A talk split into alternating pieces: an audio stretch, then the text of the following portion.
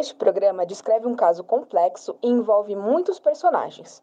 Todas as pessoas aqui citadas tiveram seus nomes retirados de documentos públicos, autos de processos e matérias que saíram na imprensa, respeitando as vontades daqueles que se recusaram em conceder entrevista quando os contatamos. Caso algum dos citados sinta-se desconfortável e deseje um direito de resposta, por favor, enviar um e-mail para contato@mp3podcast.com.br. Eu sou a Kali Momesso e esse é o quinto episódio de A Cassação. Se você não ouviu o episódio anterior, pare, volte e ouça em sequência. Eu vou começar o episódio de hoje relembrando alguns acontecimentos do episódio anterior. É importante que você, ouvinte, tenha total ciência do que foi a primeira cassação de José Crespo. Como eu havia dito no episódio anterior, na data dia 24 de agosto de 2017, o dia em que Crespo foi cassado pela primeira vez, a opinião pública era quase unânime. O povo queria a cassação de Crespo. Assim, o evento do ano, se assim posso chamar, foi igualmente performático e icônico. As peças desse xadrez se mexiam com velocidade, um tentando derrubar o outro. Não vou entrar no mérito de quem estava certo ou não, se é que alguém ali estava certo. Mas a verdade é uma só: nenhum discurso era inocente. Eu mostrei bastante o lado da oposição no episódio passado, então nesse eu vou relembrar alguns pontos exibindo acontecimentos por uma outra perspectiva. O Crespo estava a ponto de ser tirado do cargo e precisava de apoio na Câmara. Ele exonerou dois dos seus secretários que votariam contra a sua cassação. Bom, aqui tem um ponto importante. Apesar dos nossos entrevistados alegarem que ninguém sabia o que estava por vir, qual que era a expectativa? Tinha a expectativa de que ele eventualmente não fosse caçado na, na primeira, principalmente? Sempre haveria, sim, essa, sempre haveria essa possibilidade. Você não tem certeza dos votos dos vereadores. Criou-se um sentimento de que o Crespo não seria caçado. Eu já tinha dúvidas. Para ser franco, eu não achava que ele seria caçado. Parece que a Câmara fez o dever de casa. Eles sabiam que o vereador Hélio Brasileiro, na época do MDB, era o fiel da balança. Isso porque ele tinha um discurso legalista e apenas votaria pela cassação se de fato achasse que havia embasamento legal para isso. Não foi o que aconteceu e ele votou contra a cassação. Sabendo que ele votaria contra, os parlamentares encontraram uma brecha.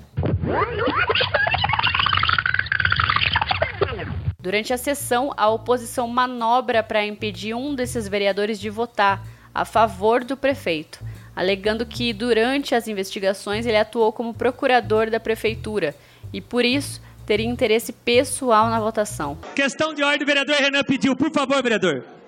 Senhor presidente, questão de ordem. Nós recebemos, senhor presidente, durante. Por favor, vereador, tem questão de ordem. Preciso ouvir o vereador. Senhor presidente, nós recebemos durante o dia, agora no final da tarde mais especificamente, alguns questionamentos sobre a participação do vereador Anselmo Neto nessa sessão, nessa audiência. O nosso jurídico, seu presidente, fez várias consultas e detectou no regimento interno da casa impedimento do vereador Anselmo Neto em participar e votar dessa sessão. Explico por quê. O vereador Anselmo Neto esteve nas oitivas da comissão processante, acompanhando membros do governo, representando o governo municipal. Ora, o vereador citado é secretário de Relações Institucionais, ou seja, representava o prefeito naquele momento nas oitivas. Logo, senhor presidente, no artigo 65 do regimento interno da casa, é claro, é claro que é vedado a, é, o vereador votar em caso de interesses particular, que não é o caso, ou se for procurador, que é o caso. O vereador Anselmo Neto, naquela oportunidade, era procurador do prefeito nas oitivas que os secretários do governo municipal estavam depondo. Então, senhor presidente, eu vou oficiar a mesa, vou oficiar a Vossa Excelência, o presidente, e quero que quero que Vossa Excelência, quero que Vossa Excelência consulte Quero que Vossa Excelência consulte a Secretaria-Geral da Câmara. Uma dúvida do Irineu Toledo coloca em xeque a legalidade de se convocar o JP.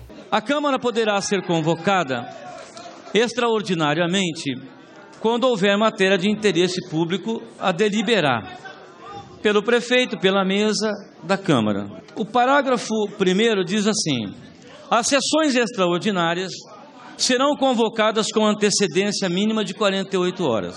E nelas não se poderá tratar de assunto estranho à convocação.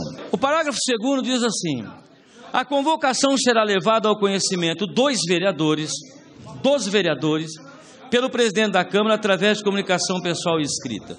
Sempre que possível, a convocação far-se-á em sessão, caso em que será comunicada por escrito apenas aos ausentes. O vereador JP, ele estava ausente porque não estava vereador. O decreto 201, ele não toca neste assunto. Não seria o caso o que diz o regimento, de convocar o JP em 48 horas, ele não foi convocado, como nós, vereadores. É uma dúvida do regimento. Porque todos os vereadores precisam ser convocados em 48 horas. Na verdade, ele não foi. Na verdade, isso é uma dúvida do regimento que deve ser registrado, porque na verdade ele não foi convocado para essa extraordinária. Então, Logo, não se respeita as 48 horas que nós, Mas, vereadores, vereador Irineu, respeitamos. Eu entendi a questão. Silêncio, por favor. Silêncio, por favor. Na verdade, não, é, eu entendi a questão de ordem de vacilência e é regimentar essa dúvida, mas não cabe neste caso, porque quem foi convocado foi o vereador JP Miranda. Ele estava como vereador quando eu fiz não, essa não, convocação. Não. Peraí, peraí, estou falando hoje. A partir, a partir do momento que ele deixou a cadeira, ele já não era mais vereador, ele se tornou vereador agora. Caçar, o Anselmo foi caçado. Não, não, ele nem se tornou vereador.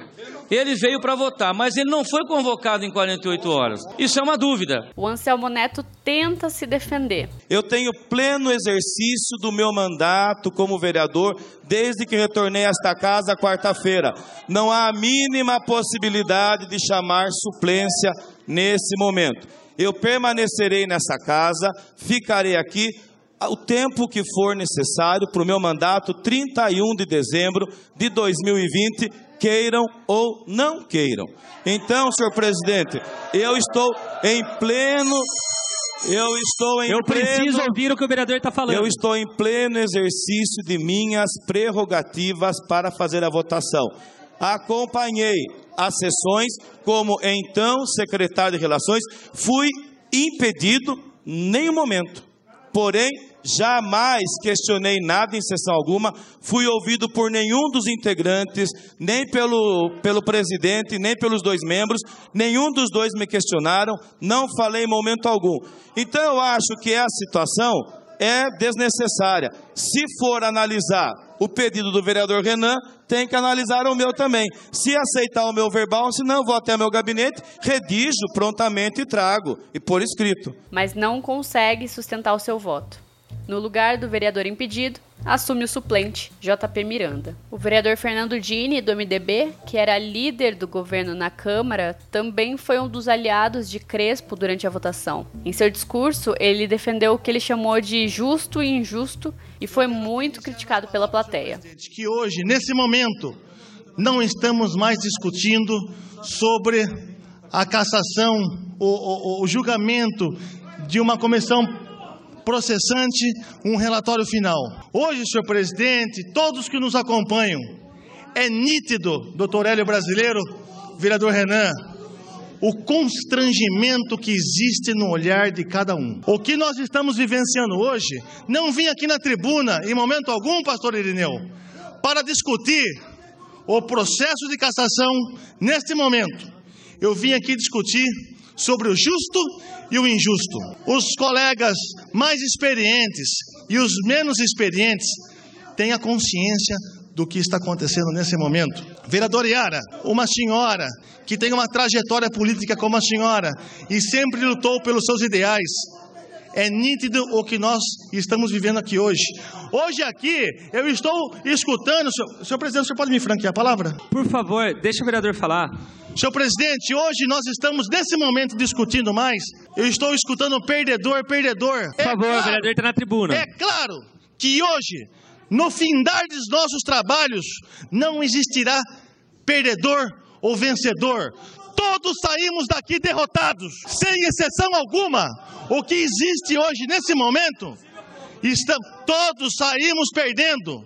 Estamos aqui, chegamos nesse momento, pastor Irineu, vereador Péricles, discutindo uma situação enquanto lá fora clamam, urram de dor. As pessoas estão, vereador França, desesperadas através de ajuda, de saúde, de educação. Olho para cada um de vocês e escuto, quero que fique registrado as palavras de baixo calão de quem cobra a democracia, as ofensas que nós escutamos de quem clama pelo justo. Estamos aqui hoje diante de algumas pessoas, algumas poucas pessoas ainda, que só olham para o próprio umbigo, esquecendo tudo o que existe de legal, de constitucional. Estamos hoje, vereador França, nesse momento, sentindo o constrangimento de cada colega. Bom, você já sabe o que aconteceu depois. Eu só quis pincelar isso para mostrar esse outro lado. Também vale expor o relato do jornalista Marcel Sinoca, que viu a primeira cassação muito como um ensaio para a segunda. A primeira sessão extraordinária, o primeiro processo de cassação do Crespo foi assim um, pré-vestibular, né? Só foi aprender como é que vai, como é que caça um prefeito, né? Essa questão do Anselmo que mais pegou, mas teve outras questões, por exemplo, uh, aquela questão do pau que bate em Chico também bate Francisco, mas na Câmara não foi assim, porque é, foi pedido um impedimento lá do vereador Renan Santos, porque foi o chefe de gabinete dele que apresentou a denúncia contra o Crespo. Então, o que, que a defesa queria? Que o Renan Santos é, fosse considerado impedido para participar da votação, que ele não votasse. E aí, diferente do que aconteceu com o Anselmo, né, a, a, que foi considerado impedido, porque estava lá para defender o Crespo, o, o, Renan Santos pôde votar e votou é, pela cassação, né? E aí teve, teve, até o fator curioso, que foram pessoas ligadas ao, ao, ao Renan no, em secretariado, o, o próprio Helder Paranhos, que apresentou a denúncia, ele foi nomeado em um dos cargos na prefeitura, então criou-se até um, um, constrangimento, eu diria, né? Porque o cara que apresentou a denúncia de repente vira comissionado da prefeitura. Aí pessoas ligadas ao vereador que deveria ser considerado impedido assume, assume secretaria. Então foi, uh, foi essa disparidade né, entre a questão do Anselmo Neto e a questão do Renan Santos, que causou esse desequilíbrio maior aí na, na condução da, da, da sessão extraordinária no rito de cassação.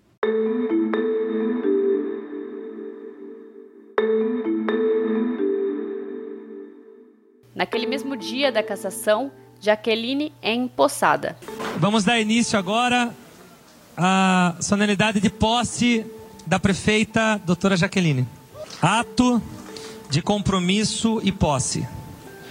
Aos 24 dias do mês de agosto de 2017, às 22h30, no plenário desta Casa de Leis, ao excelentíssimo senhor o excelentíssimo senhor presidente Rodrigo Maganhato, em virtude da procedência do processo de cassação do prefeito José Antônio Caldini Crespo, o excelentíssimo senhor presidente declara a prefeita municipal, doutora Lilian Barcelos Coutinho, empossada. Preciso que a senhora... E pela segunda vez, a gente ouve aquele juramento. Prometo exercer com dedicação e lealdade o meu mandato respeitando a lei e promovendo o bem geral do município. Que Deus abençoe a senhora e que Deus abençoe a cidade de Sorocaba. Ela fez então o seu primeiro discurso, agora como prefeita. Uma fala em que relembrou toda a crise, emocionada e carregada de indignação por tudo que enfrentou. Situação esta irrefutável. Por mais que muitos queiram contra-argumentar, refutar, dizendo que não ocorreu. E eu posso garantir que ocorreu quando eu, vice-prefeita, legitimamente eleita, quando fui proibida de ocupar a minha sala, fui insultada, alijada dos meus direitos de vice-prefeita em exercer plenamente o meu mandato. Quando tive o miolo da fechadura do meu gabinete trocado no calar da noite. Quando recebi na minha casa uma carta, um ofício, um memorando, um sei lá o que, que documentava que eu tinha 24 horas para retirar meus pertences da sala. Mesmo aqueles que tiveram o entendimento diferente da maioria, todos devem ser respeitados. Sabe por quê? Porque a democracia tem que prevalecer. Nós temos que respeitar opiniões de todos os cidadãos. E devemos respeitar e devemos ser coerentes com as nossas decisões.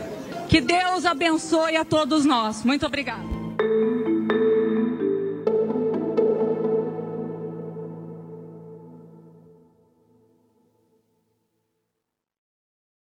No dia seguinte, o primeiro compromisso da nova prefeita foi fazer uma reunião com os vereadores e buscar pacificar o clima de guerra que estava na cidade por conta dessa confusão política. E chegando no Paço Municipal, Jaqueline foi surpreendida com uma salva de palmas feita por todos os funcionários públicos que atuam no prédio. Visivelmente emocionada, a agora prefeita ocupava o gabinete que horas antes pertencia a Crespo e destacava à imprensa que Sorocaba não veria mais notícias envolvendo problemas no sexto andar. Quem dera, não é mesmo, Jaqueline? A cidade não terá mais que conviver com notícias na mídia envolvendo celeumas, problemas, vice-prefeita que não pôde entrar na sala, que tenha um, um GM comissionado, ocupando cargo de confiança, comissionado ao seu lado, eh, e outras alusões é, indevidas à pessoa da vice-prefeita. José Crespo deixou a prefeitura nesse momento com Jaqueline sem uma estrutura para dar continuidade aos trabalhos que já estavam em andamento. O agora ex-prefeito determinou que todos os secretários entregassem seus cargos e foi o que fizeram. Ele, inclusive, fez uma coletiva em sua casa dois dias depois, respondendo tópicos que ele mesmo elaborou. Primeiro ponto: cumprimos as decisões da Câmara Municipal e estamos afastados, neste momento, do mandato como prefeito de Sorocaba mas vemos arbitrariedades e ilegalidades cometidas durante aquele processo. Em razão disso, nosso advogado está estudando as medidas judiciais cabíveis. Eu respeito o poder legislativo, mas acima dele devemos respeitar e cumprir a Constituição da República e as leis dela decorrentes. Não sei se voltarei ao cargo de prefeito, mas estou em paz e seguro porque confio no poder judiciário. Já como demonstrou a própria prefeita em reunião com o legislativo, a intenção dela era acalmar os ânimos e fazer um governo de conciliação. Tanto que no primeiro escalão ela manteve seis secretários de Crespo, abarcou indicações dos vereadores e ex-adversários da corrida eleitoral, como João Leandro da Costa Filho e Glauber Piva também se tornaram secretários. A equipe se formou logo. Fábio de Castro Martins ficou na Fazenda, Ronald Pereira em Recursos Hídricos e no SAI, Gessé Loures, Habitação e Regularização Fundiária, Wilson Unterkircher Filho, Conservação e Obras, José Augusto de Barros Pupim, Segurança e Defesa Civil, Marinho Marte, Recursos Humanos, Daniel Pólice, Abastecimento e Nutrição. Roberta Guimarães, Assuntos Jurídicos e Patrimoniais. Paulo Henrique Sorans, Igualdade e Assistência Social. Juliana Pereira, Cidadania e Participação Popular. Sandra Navarro, Comunicação e Eventos. Glauber Piva, Cultura e Turismo. Robson Coivo, Desenvolvimento Econômico, Trabalho e Renda. Vanderlei Aca, Educação. Flávio Alves, Esportes e Lazer. João Leandro da Costa Filho, Gabinete Central. Marlene Manuel da Silva Leite, Licitação e Contratos. Luiz Carlos Franchim, Mobilidade e Acessibilidade e a URBS. João Donizete Silvestre, Planejamento e Projetos. Karen Regina Castelli, Meio Ambiente, Parques e Jardins. Ademir Watanabe, Saúde. E Francisco Pagliato Neto, Relações Institucionais e Metropolitanas. Durante seu curto primeiro governo, a prefeita devolveu o hospital da Santa Casa à Irmandade da Igreja Católica. Ela adiantou uma verba de 200 mil reais para resolver problemas de infraestrutura do hospital apontados por um ofício. Em outubro, Jaqueline tem reuniões em Brasília e São Paulo em busca de recursos para Sorocaba, com destaque para a liberação de 12,3 milhões de reais para cinco unidades educacionais infantis para os conjuntos Altos do Ipanema e Carandá. Enquanto isso, Crespo tenta reverter a decisão na justiça. Junto a ele, o vereador Anselmo Neto também tenta anular a sessão extraordinária por conta de ter sido impedido de votar. E é graças à ação de Anselmo Neto que o ex-prefeito retorna ao posto nós entramos em caráter de urgência nessa transmissão para avisar você que o prefeito José Crespo acaba de ser recolocado na prefeitura de Sorocaba. A juíza Heloísa Martins Mimessi, do Tribunal de Justiça de São Paulo, acaba de publicar o despacho que então determina que José Crespo seja recolocado ao cargo de prefeito de Sorocaba. De acordo com o advogado de Crespo, Ricardo Porto, a justiça reconheceu que houve manobras ilegais para atingir o número de votos mínimos para a cassação. Crespo retornou ao cargo na manhã de sexta-feira, de 6 de outubro de 2017. Na ocasião, a delegada teria dito à imprensa: Posso garantir que a opinião pública é muito favorável e respeitosa. As pessoas estavam esperançosas e tinham consciência de que estávamos fazendo um trabalho diferenciado para manter o governo unido e coeso. Estamos tranquilos e com consciência de que, enquanto estivermos à frente, fizemos o nosso melhor. Dever cumprido. Apesar da relação entre prefeito e vice já estar muito desgastada, Crespo passa a ter uma postura mais conciliadora logo no seu primeiro discurso após a volta. Sentado no meio da grande mesa de reuniões que ocupa o gabinete do sexto andar do Palácio dos Tropeiros, José Crespo está cercado por seus principais aliados. Hudson Zuliani à esquerda, o advogado Ricardo Porto à direita, seguidos de Eloy de Oliveira, Alexandre Robin, Luiz Alberto Fioravante, entre outros. Todos muito sorridentes. Então, o que eu quero dizer é que ninguém na vida, não apenas na política, planeja certos problemas que acontecem. Eles simplesmente vêm e cabe a nós a gente encará-los e procurar superá-los da melhor maneira possível que esteja ao nosso alcance. Depois que passa, e qualquer tempestade, por pior que seja, passa, tem um fim. A gente pode tirar lições, ou seja, o que vem depois de uma tempestade pode ser um cenário melhor, inclusive, do que a gente tinha antes. Mas a conversa com a vice-prefeita foi tão boa, na minha opinião e certamente na dela, que esse assunto foi resolvido rapidamente e todos os demais assuntos, incluindo os pendentes, desde o dia 24 de agosto, já foram totalmente esclarecidos só nós dois estivemos nesta sala durante mais de uma hora, hoje, logo cedinho, e nós então eh, conversamos sobre tudo o que era necessário a gente falar. Quer dizer, nós, os que ficamos fora, aproveitamos esse tempo para refletir melhor sobre os conceitos e as diretrizes do governo até então, sobre falhas que nós cometemos, algo que eu já fiz com a Jaqueline, preciso revelar, que eu percebi falhas que eu cometi como pessoa, como ser humano, me desculpei diretamente com ela e ela já me desculpou. Então, neste ponto, estamos numa relação absolutamente zerada.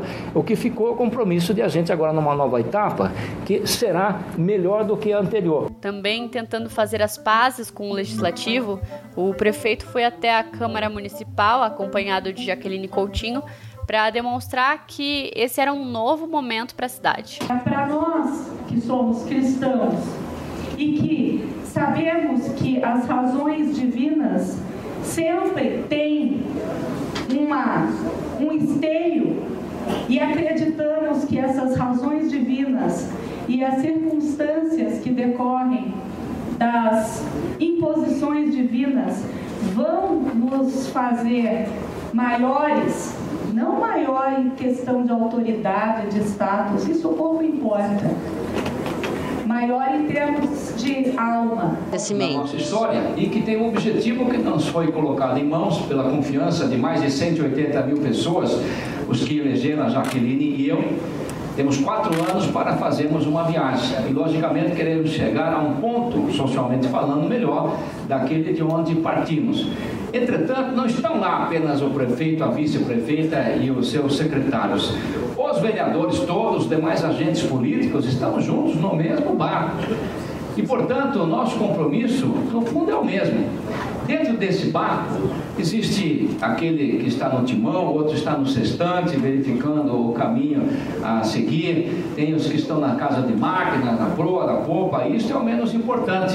Deve haver até uma certa rotatividade no exercício dessas funções. O importante é a comunhão de pensamentos e também o comprometimento em chegar ao nosso destino, carregando este povo que nos elege, o que espera resultados. Crespo, querendo mostrar ainda mais a paz que ia imperar no Palácio dos Tropeiros, anunciou a sua primeira coletiva após a volta que montaria o novo secretariado em parceria com Jaqueline, com nomes que ela indicasse e nomes dele. Na Fazenda, Marcelo Regalado, Fábio Martins, SAI, Saúde, doutora Ademir Batanabe, Abastecimento e Nutrição, então Daniel Polis, Assuntos Jurídicos e Patrimoniais, Gustavo Barata, Cidadania e Participação Popular, Suelen Gonçalves, Comunicação e Eventos, Conservação, Serviços e Obras, Cultura e Turismo, o Edington Kern, Desenvolvimento Econômico, Trabalho e Renda, o Robson Coito, Educação, Marta Cassar. Esportes e Lazer, Cineila Marta. Gabinete Central, Eric Vieira. Habitação e Regularização Fundiária, o Alexandre Rubim. Igualdade e Assistência Social, o Alexandre Licitações e Contratos, Hudson Juliano. Meio Ambiente, Parques e Jardins, Gesselo Planejamento e Projetos, Luiz Alberto Fioravante. Recursos Hídricos, Ronald Pereira da Silva. Recursos Humanos, Mário Bastos. Defesa Civil, Fernando Bini. Mas eu tenho convicção de que foi o melhor grupo desde que a gente quisesse compor os três, aqueles três grupos de que falei no início, tá? Então essa é a minha convicção. Agora é bom que todo mundo se lembre que política e até cargos exercidos são que nem as nuvens do céu, podem mudar. Se for por bem da cidade, todos nós temos que ter um certo desapego. Dizer, a Jaqueline e eu menos, né? Porque fomos eleitos, agora não podemos desistir, né? Temos que ficar até o final dos quatro anos.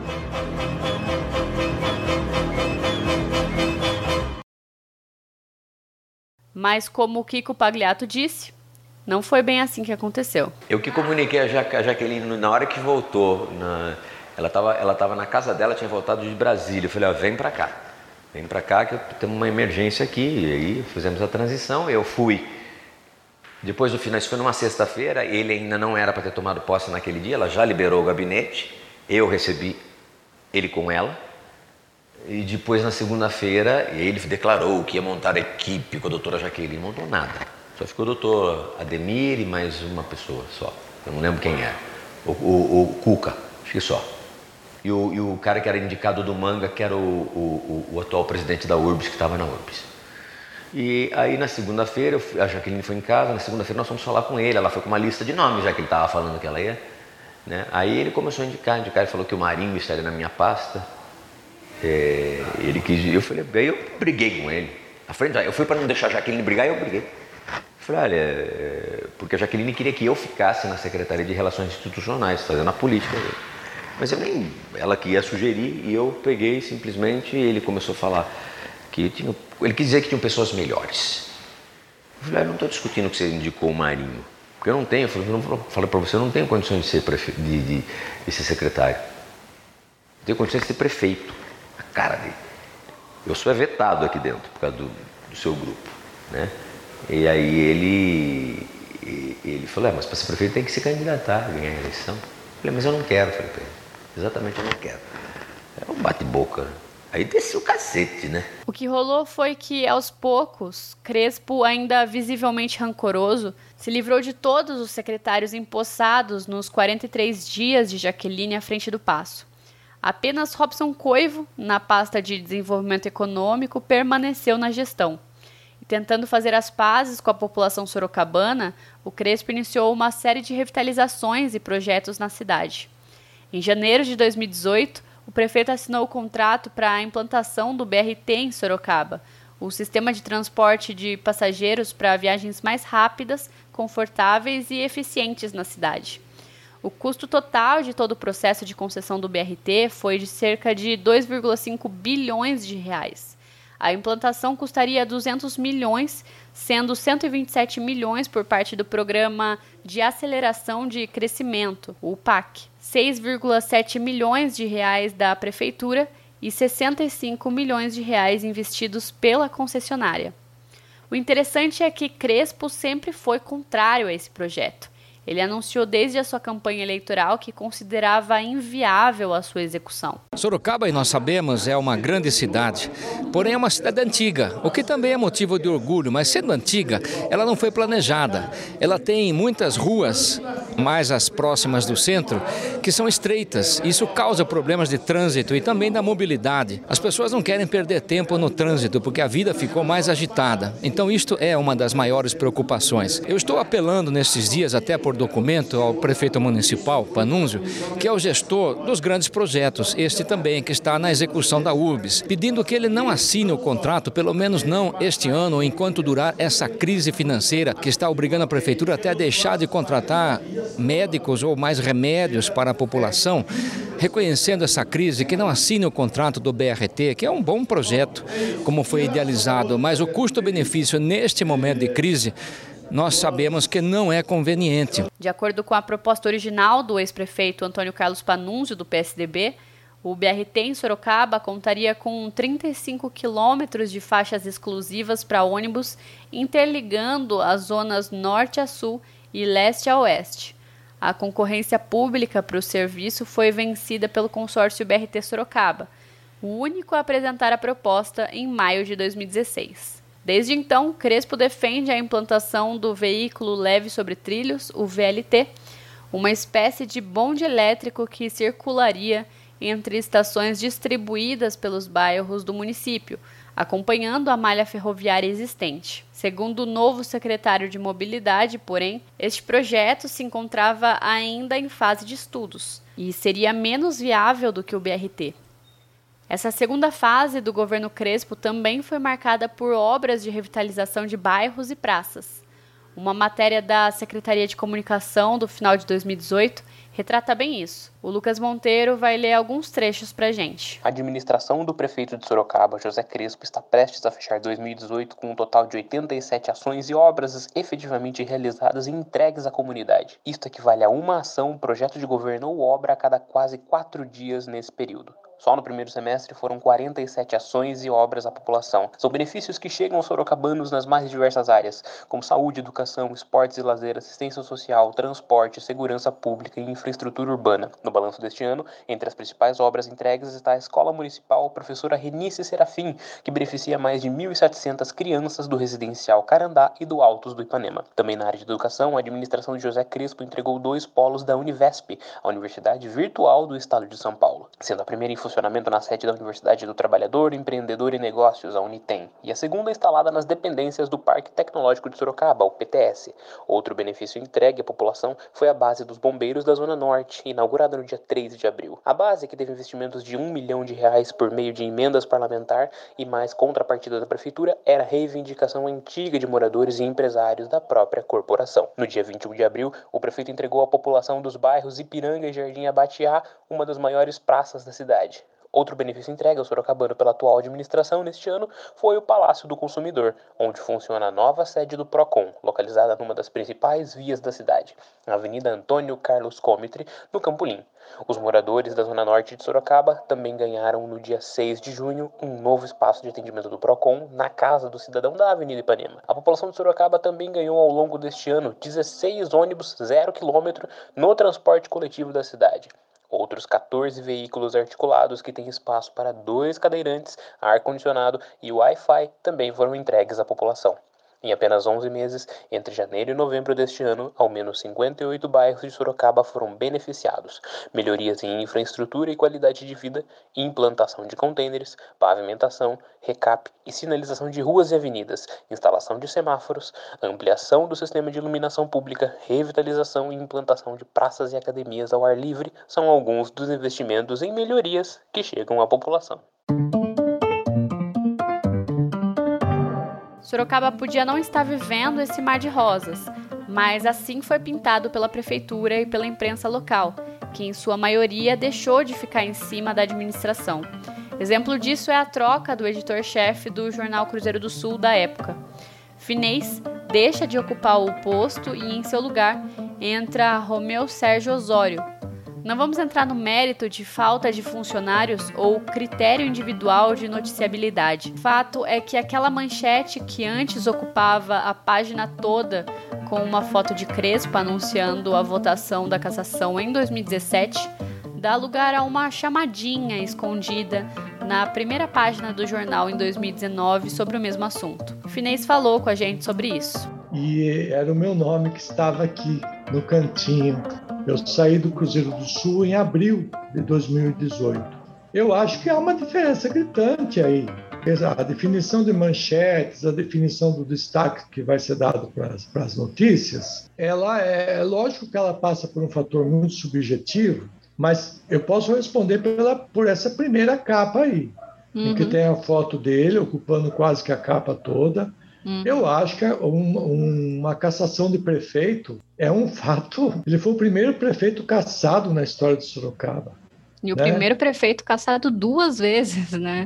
duas vezes, é, é, é, é isso. Assim como qualquer outro fato grave que envolva a administração pública, tem que ser destacado, tem que é o assunto do, é, não se falava em outra coisa na cidade. Eu, eu acho que a, a cobertura nossa no primeiro, no, na primeira cassação foi bastante isenta, sim.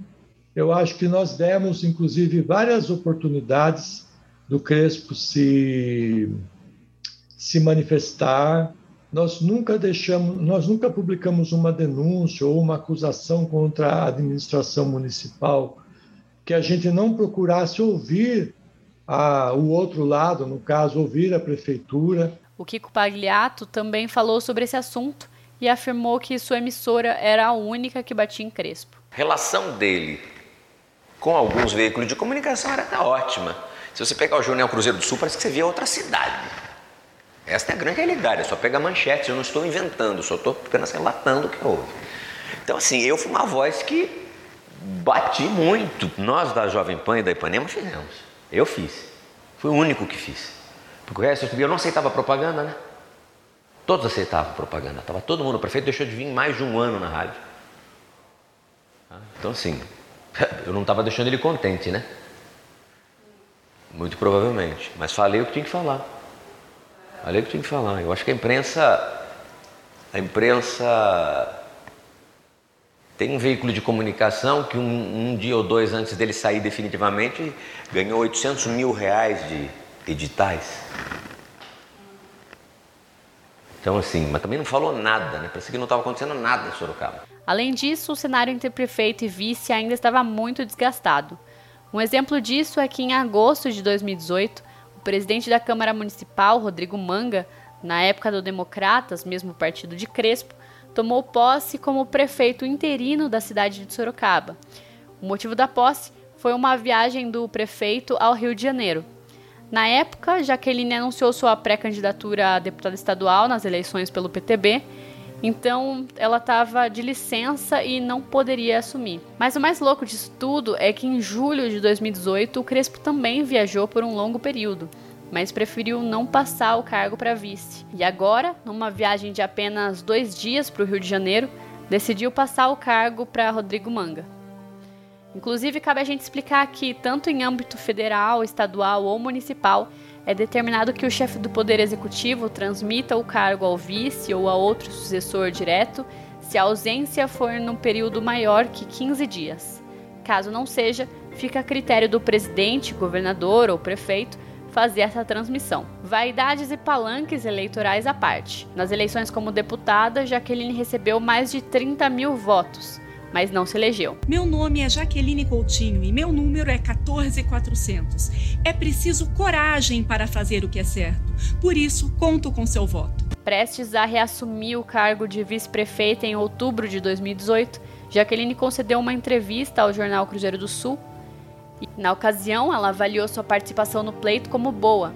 disse que voltava focada em novos projetos e na busca do diálogo.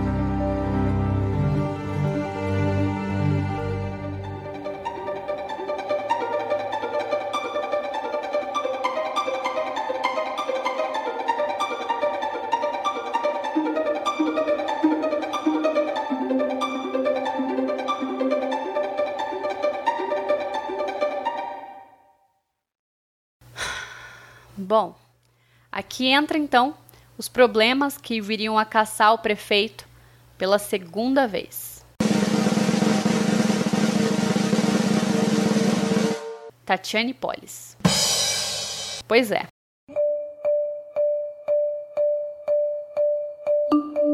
Em 2019, explode duas investigações que levariam à retirada do Crespo do poder novamente. A primeira em fevereiro de 2019, a pivô da primeira cassação de Crespo voltaria a ser destaque nos noticiários de Sorocaba. No dia 25 daquele mês, foi ao ar uma reportagem da TV Tem e do G1 mostrando que a ex-assessora foi flagrada trabalhando em um evento da prefeitura, o Fala Bairro. A reportagem conseguiu cópias de conversas por WhatsApp do grupo de funcionários da Secretaria de Comunicação da prefeitura, do qual Tatiane fazia parte. Na ocasião, a prefeitura teria dito que Tatiane fazia trabalho voluntário, mas isso não foi confirmado pelos documentos que a TV tem e o G1 tiveram acesso e nem pela secretaria que coordenava o voluntariado. A ex-assessora do prefeito de Sorocaba, Tatiane Polis, está participando mais uma vez do governo de José Crespo.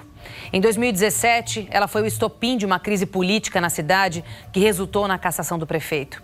A explicação agora seria que ela é voluntária, mas isso não foi confirmado nem pelos documentos que a gente teve acesso e nem pela secretaria que coordena o voluntariado. A segunda investigação, Casa de Papel.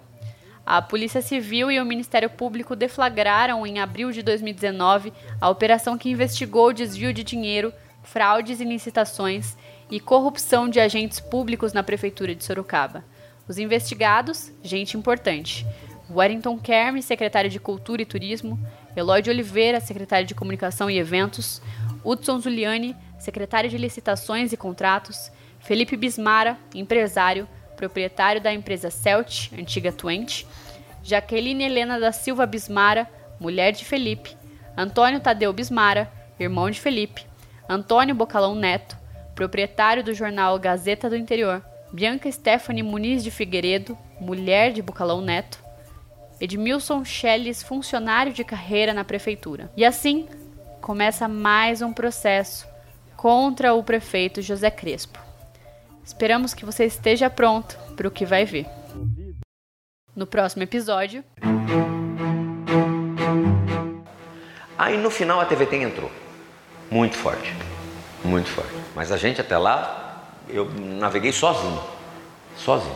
Não há nada desabonador e muito menos incriminador contra mim. Isso é a maior mentira que eu já ouvi, que me decepcionou bastante ter confiado nesse mau elemento, Eloy de Oliveira, durante esses anos. Agora que foi descoberto o esquema, para tentar se livrar, veio com mentiras contra o prefeito. Quando ocorreu a, a Operação Casa de Papel, pegasse ele de maneira bastante é, vulnerável, né? Ele estava muito vulnerável. Aí acho que se formou aquilo que alguém rotulou como uma tempestade perfeita. A Cassação é uma produção da Ponto MP3. Se você ficou curioso para saber um pouco mais dessa história, tem muito conteúdo extra no nosso site .mp3podcast.com.br e nas redes sociais, sempre em arroba.mp3podcast. Se você quer que o nosso trabalho continue, considere se tornar um apoiador da produtora. Basta ir em .mp3podcast.com.br barra apoie. Para não perder nenhum episódio, não esquece de assinar o nosso feed e ativar o sininho de notificações caso você esteja ouvindo pelo Spotify. Eu sou a Kali Momesso, apresentadora desse podcast. O Lucas Monteiro é o idealizador responsável pela pesquisa, montagem e coordenação de toda a produção. A Tatiane Silva também participou em todo o processo de apuração, entrevistas e é a criadora da nossa identidade visual e responsável pela nossa estratégia digital. Os roteiros são assinados por mim, pela Tatiane e pelo Lucas. Foram usados nesse programa áudios da TV Tem, Arquivo Eleitoral, Câmara Municipal de Sorocaba, do Facebook de José Crespo e de Jaqueline Coutinho, Record TV e S News. Aqui eu gostaria de dar os créditos para o podcast Elas no Poder, locutado pela minha colega Carol Fernandes e produzido também pela Ponto MP3.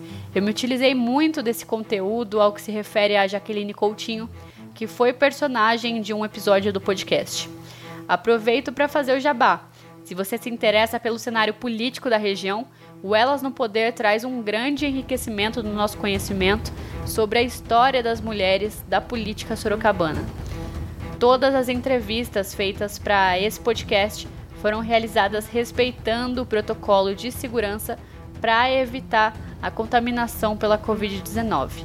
Nenhum dos entrevistados foi posto em risco durante as gravações.